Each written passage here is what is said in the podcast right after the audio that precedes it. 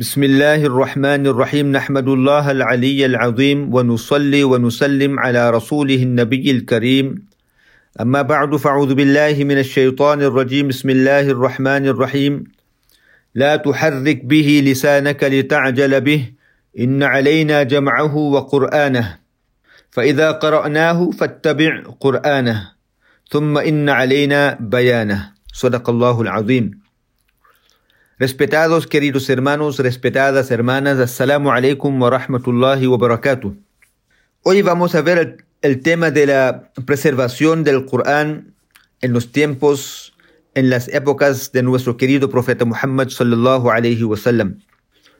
Puesto que el sagrado Corán no fue revelado de una sola vez, sino que por el contrario, los diferentes ayat, los diferentes versículos que lo conforman fueron revelados cuando se daba el momento más apropiado. No era posible organizarlo desde el comienzo en forma de libro completo. Sí, cuando venían las revelaciones, en ese momento no era posible escribir tantas ayat, tantos versículos en forma de un libro. Así, durante los inicios del Islam, se enfatizó en el uso de la memoria, del hifz, como medio para preservar el sagrado Corán. Entonces, cuando el wahi, la revelación, venía en los comienzos, Rasulullah sallallahu alaihi wasallam repetía inmediatamente sus palabras para que pudiesen ser bien, bien memorizadas. Luego Allah subhanahu wa ta'ala lo dirigió en una sura, sura el Qiyamah, sura 75. Allah dice, La tuharrik bihi lisanaka bih. No muevas tu lengua para ir más deprisa. Es decir, no recites con precipitación el Corán cuando recibes la inspiración, el wahi, pretendiendo acelerar su memorización por temor de que algo se te escape. El profeta salam, al recibir un wahi, una revelación, repetía, repetía, repetía, con el temor que, que no se escape algo de él. Pero Allah subhanahu wa ta'ala dice, Inna alayna jam'ahu wa qur'ana. Realmente a nosotros nos corresponde reunirlo y que sea recita, recitado. De manera que cuando lo recitemos, sigue la recitación. Luego a nosotros nos corresponde hacerlo claro. Entonces, acá Allah subhanahu wa ta'ala dice a Nabi cuando te llega el wahi, repite, recita, pero no es necesario repetirlo, repetirlo tan rápido que tú piensas que tú vas, algo te vas a escapar. No. Entonces, Allah subhanahu wa ta'ala dice a Nabi salatu wassalam, no muevas tu lengua para ir más deprisa, diciéndole que no necesita repetir las palabras con prisa en cuanto llegaba el wahi. Allah mismo le concedió a Nabi salatu wassalam una memoria para no olvidar las palabras del wahi una vez que hubiesen descendido. Allahu Akbar. Allah subhanahu wa ta'ala es hakim, es sabio, el khabir. Él sabía, cuando llegaba el wahi, Allah mismo le, le concedió a Nabi salatu salam una memoria tan fuerte, tan correcto, tan subhanallah, que lo que venía se quedaba guardado. De esta manera, cuando llegaban a Nabi salatu los versículos del Corán, se quedaban grabados en su memoria inmediatamente. Así, el bendito pecho de nuestro querido profeta Muhammad sallallahu alaihi wasallam fue el contenedor más protegido del sagrado Corán, en cuyo interior no había posibilidad alguna, no había posibilidad alguna de error, corrección o alteración. Más aún, como precaución adicional, Nabi salatu wassalam solía recitar todo el Corán a Jibril salatu wassalam cada año durante el mes de Ramadán. Especialmente el mes de Ramadán. Nabi salatu wassalam, cuando le llegaba a Jibril él hacía muraja'a, revisión del Corán. Pero ¿qué pasó? Y el año en que Nabi salatu wassalam debió de dejar este mundo, hizo la recitación de este Corán, muraja'a del Corán, dos veces para Jibril alayhi salatu wassalam. Como eso se encuentra en, en Sahih al-Bukhari junto con Fathul Bari en el comentario de Sahih al-Bukhari. Ahora, de la misma forma en que el Rasul alayhi salatu wassalam lo, lo hacía, él no se limitaba a enseñar a sus compañeros solo los significados del Corán, sino que les enseñaba a memorizar sus palabras también. Nabi wasalam recibía wahi, explicaba a los sahaba qué significaba tal aya, tal aya, tal aya. Pero no solamente quedó con esto, no. También Nabi wasalam les enseñaba a memorizar el Corán, memorizar las palabras también. Así fue que los sahaba, los compañeros radiallahu anhum sintieron un profundo amor por aprender y memorizar el Corán, que los llevó a com competir entre ellos. De hecho, hubo mujeres que no pidieron otra dote de sus maridos más que ellos le enseñaran el Corán. Subhanallah. Ahora, habían cientos de sahaba radiallahu anhum majma'in se liberaron de toda otra preocupación que no fuera la de dedicarse a este propósito, solamente memorizar, memorizar el Corán. No solo memorizaron el Corán, sino que también lo repetían durante las noches en sus oraciones. Entonces, durante el día, ¿qué hacían? Memorizaban, memorizaban el Corán. Y en la noche hacían muraja'a, repetían los mismos versículos en sus oraciones durante la noche. Ubadah bin Samit un compañero de Nabi salatu wassalam, dice, cuando alguno emigraba desde Mecca hacia Medina Munawara, Rasulullah sallallahu alayhi wasallam lo ponía al cuidado de alguno de los Ansar. Ansar, los habitantes de Medina Munawara. Ansar significa ayudantes. Los sahaba que ayuda, ayudaron el din y al Rasulullah sallallahu alayhi wasallam. Entonces, Nabi wasallam lo ponía al cuidado de alguno de los Ansar para que le enseñara el Corán al recién llegado. La mezquita de Nabi wasallam, Masjid nabawi estaba tan llena por las voces de quienes se encontraban aprendiendo y enseñando el Corán que a veces Rasulullah sallallahu alayhi wasallam pedía bajar la voz para no cometer errores. Eso lo menciona Al-Turqani en su libro Manahilul Irfan. De ese modo, en poco tiempo, hubo un gran, gran grupo de sahaba, de compañeros de Rasulullah sallallahu alayhi wasallam, alayhi que tenían el Corán sin faltas en su memoria. Subhanallah. Ahora, los sahaba, ¿quién eran ellos? Dentro de ese grupo estaban, además de los cuatro jalifas, digamos, teníamos Abu Bakr radiallahu anhu, Umar radiallahu anhu, Uthman radiallahu anhu, Ali radiallahu anhu. Además de ellos, tenemos personas como Talha, Sa'ad ibn Mas'ud, Hudayfa bin Yaman, Salim Mola bin Hudayfa, Abu Huraira, Abdullah bin Umar, Abdullah bin Abbas, Amr bin al-As, Abdullah bin Umar, معاوية عبد الله بن زبير عبد الله بن السائب عائشة رضي الله عنها حفصة أم سلمة رضي الله تعالى عنهم أجمعين سبحان الله En resumen, el hifz del Corán, la memorización del Corán, recibió mayor énfasis durante los inicios del Islam. Pues esta era la única forma y la más confiable que estaba disponible en la época. La razón es que la cantidad de personas que podían leer y o escribir era muy limitada en aquellos momentos, en aquellos días, en aquella época.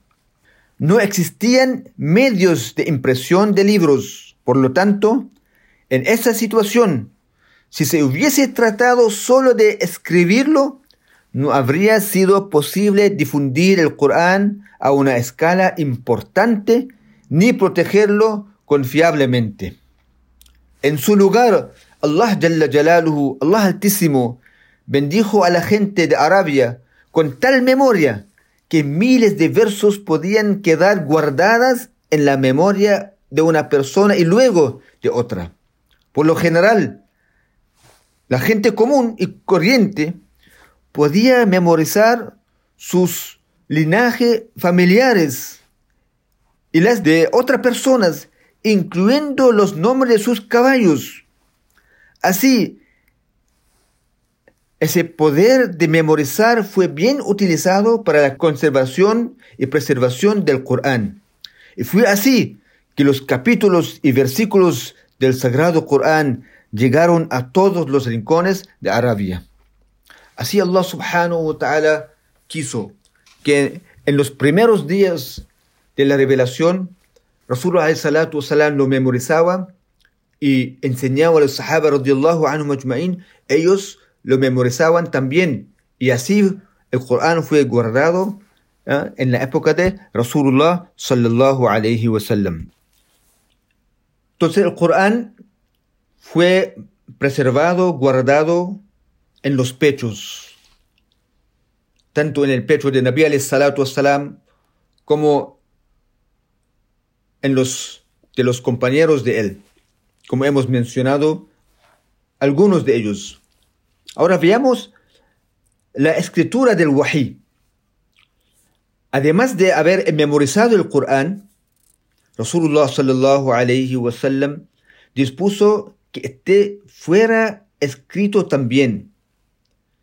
No solamente que el Corán sea guardado en los pechos, en la memoria de los sahaba radiallahu anhu también dispuso que fuera escrito también, que el Corán también fuera escrito. Entonces, un sahabi, Zayd ibn Thabit radiallahu ta'ala anhu, dice, yo solía escribir las palabras del wahi para Nabi alayhi salatu wassalam. Y cuando el wahi, la revelación venía, Rasulullah sallallahu alayhi wasallam ardía de calor, de calor y gotas de sudor corrían por su cuerpo como perlas. Cuando se pasaba este estado, yo me aproximaba a él y me presentaba con un hueso del homóplato o un pedazo de alguna cosa y comenzaba a dictarme para que yo escribiese. Cuando terminaba de escribir, el, solo peso de la copia del Corán me hacía sentir que la pierna se me iba a quebrar y que no sería capaz de volver a caminar. De todos modos, cuando yo terminaba de escribir, Rasulullah sallallahu alayhi wasallam me decía, lee. Y yo leía nuevamente lo que había escrito. Si había algún error, Nabi salatu salam lo corregía y lo daba a conocer a la gente. Como está mencionado en Majma'u Zawaid respecto de Tabrani. Ahora, subhanallah, mira la, la precaución, cuánto cautelazo, precaución que Nabi salatu salam tomaba para guardar el Corán. Subhanallah. Además de Zaid bin Thabit, hubo muchos otros compañeros que tuvieron la, misión de escribir el Wahi. Algunos de ellos que podemos nombrar, inshallah ta'ala. Además de los cuatro Khalifa, además de Abu Bakr, Umar, Uthman, Ali, son Ubay bin Ka'b, Zubayr bin al-Awwam, Muawiyah, Mughira bin Shu'ba, Khalid bin al-Walid, Thabit bin al-Qais, Abad bin Sa'id, radiyallahu ta'ala anhum ajma'in, entre otros que, que también participaron. Ahora, antes que seguimos, quisiera hacer un alcance. Los Sahaba radiallahu anhum majma'in que escribían el Corán, nosotros lo llamamos katibin al-wahi, escribanos del wahi. Ahora, katibin, los escribanos, habían sahaba radiallahu anhu majma'in que dedicaban su tiempo a escribir lo que ellos, lo que fueron dictado por ellos de Rasulullah sallallahu alayhi wasallam. Entonces, los katibin, los escribanos, fueron categorizados en cinco categorías. Lo voy a mencionar, inshallah ta'ala. El primer grupo son aquellos sahaba radiallahu anhu majma'in que escribían lo que Nabi alayhi salatu wassalam les dictaba. ¿Cuántos eran? Eran 34 sahaba radiallahu anhu majma'in. Lo llamamos katibin Rasulullah sallallahu alayhi wasallam. El segundo grupo, grupo son aquellos sahaba radiallahu anhu majma'in que sin ninguna orden de, de parte de Nabi salatu wassalam, ellos juntaron y escribía, escribían el libro, el Corán. Lo que ellos juntaban, lo escribían. ¿Cuánto eran? Eran seis sahaba radiallahu anhu majmain. Y luego tenemos otro grupo. Son aquellos sahaba radiallahu anhu majma'in que participaron en escribir el Masahif Uthmani, el Mashaf, el Corán de Uthman radiallahu ta'ala anhu. Ellos son tres sahaba radiallahu anhu majma'in. Y luego tenemos un grupo distinto, los primeros tres grupos eran los sahaba que escribían el wahi matlu, wahi que es recitado, el Corán. Otro es aquellos sahaba, el cuarto grupo es aquellos sahaba katibin el hadith. Son aquellos, aquellos sahaba radiallahu anhu majma'in que dedicaban su tiempo, su única preocupación era escribir los hadith de Rasulullah sallallahu alayhi wasallam. Eran siete sahaba. Y luego tenemos el último grupo que sabían escribir bien, bien, bien. Katibin al-Mahad. Ellos tenían una, digamos, una, una manera muy distinta. Ellos sabían cómo tenían la, la, capacidad de escribir como caligrafía entonces ellos tenían buena mano, digamos, a escribir. Este grupo de sahaba eran seis sahaba radiallahu anhu majma'in. En total tenemos entre los cinco grupos 56 sahaba radiallahu anhu majma'in que participaron en escribir tanto el Corán como el hadith de Rasulullah sallallahu alayhi wasallam. Pedimos a Allah subhanahu wa ta'ala que nos dé el entendimiento, inshallah. O que seguimos, falta poco para terminar este tema. Usman radiallahu ta'ala anhu dijo que era una de las prácticas de Rasulullah sallallahu alayhi wasallam que inmediatamente después de que se revelaba una parte del Corán le indicara a un escribano del wahi que la anotase en una sura determinada después de algún versículo en particular. Para conocer más, inshallah ta'ala, si Allah nos da tawfiq, vamos a ver en otra oportunidad, inshallah ta'ala.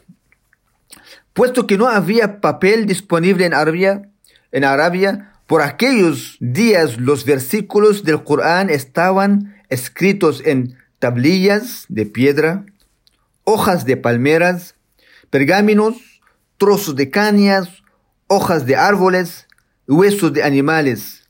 Sin embargo, en algunas ocasiones se utilizaron también trozos de papel. Así, durante los tiempos de Rasulullah sallallahu alayhi wasallam, existió una copia del Corán. Una copia del Corán que había sido escrita bajo su supervisión. Sin embargo, no había formalmente un libro preparado, aunque estaba registrado en diferentes medios de los que había disponibilidad.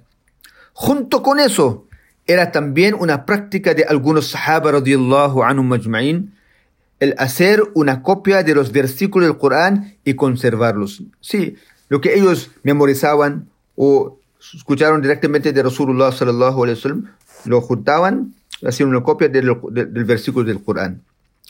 Esta práctica fue común desde los inicios del Islam. Según esto, muchos antes de que Umar radiallahu ta'ala anhu abrace al Islam, mucho tiempo antes que Umar ta'ala anhu abrace al Islam, su hermana y su cuñado tenían en su posesión versículos del Sagrado Corán que habían mantenido y guardado en la forma de un libro. Nosotros conocemos la historia de Umar ta'ala anhu, cómo hizo musulmán. Cuando supo que su, su hermana aceptó el Islam, fue directamente a la casa y encontrar, encontró a, ella y el cuñado aprendiendo Corán y vio algunos, algunas hojas allá. Era el Corán guardado allá. Por la barca de la enseñanza del ta'alim allá, Umar ta'ala anhu se hizo musulmán. Entonces, ¿qué, qué, qué estaban haciendo? Ellos estaban aprendiendo el Corán de un muqri, de un ustad. Khabbab ta'ala anhu le enseñaba Corán. Entonces, así el Corán fue guardado en la época de Rasulullah sallallahu alayhi wa sallam. Wa akhiru da'wana anil hamdulillahi rabbil alamin.